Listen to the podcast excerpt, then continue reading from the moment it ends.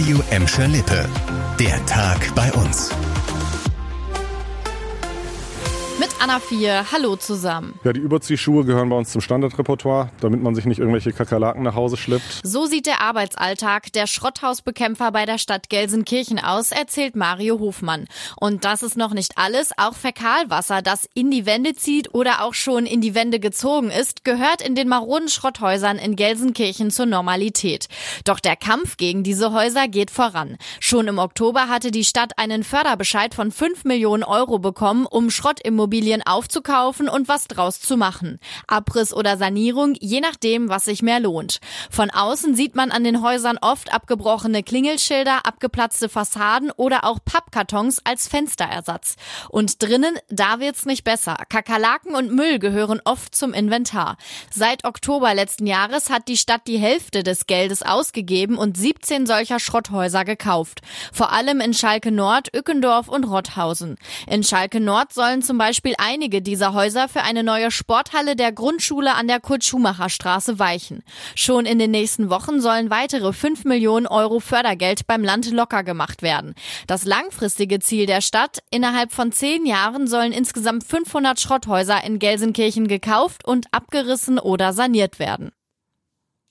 Von einem kuriosen Fall hat heute die Gelsenkirchener Polizei berichtet. Am frühen Mittwochmorgen hatte sie einen Autofahrer mit über fünf Promille am Steuer erwischt. Allerdings hatte der wohl kein Alkohol getrunken, dann wäre er vermutlich nicht mehr in der Lage gewesen, ein Auto zu fahren, sondern Desinfektionsmittel. Aufgefallen war der Mann einem Zeugen, der bei der Polizei einen augenscheinlich betrunkenen Autofahrer meldete.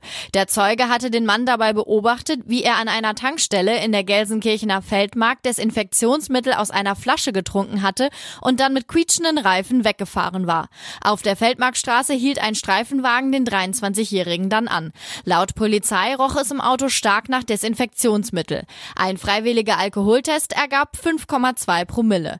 Der Mann musste mit zur Wache und seinen Führerschein abgeben. Die Gelsenkirchener Polizei sagt, dass die Einnahme solcher Mittel nicht nur die Verkehrstüchtigkeit beeinträchtigen, sondern auch lebensgefährlich sein kann. Viele von euch haben ein Deutschlandticket und konnten es heute mal wieder nicht nutzen. Dieses Mal hat nicht die GDL zum Streik aufgerufen, sondern Verdi. Das heißt, die meisten Straßenbahnen und Busse sind heute in Gladbeck, Bottrop und Gelsenkirchen stehen geblieben.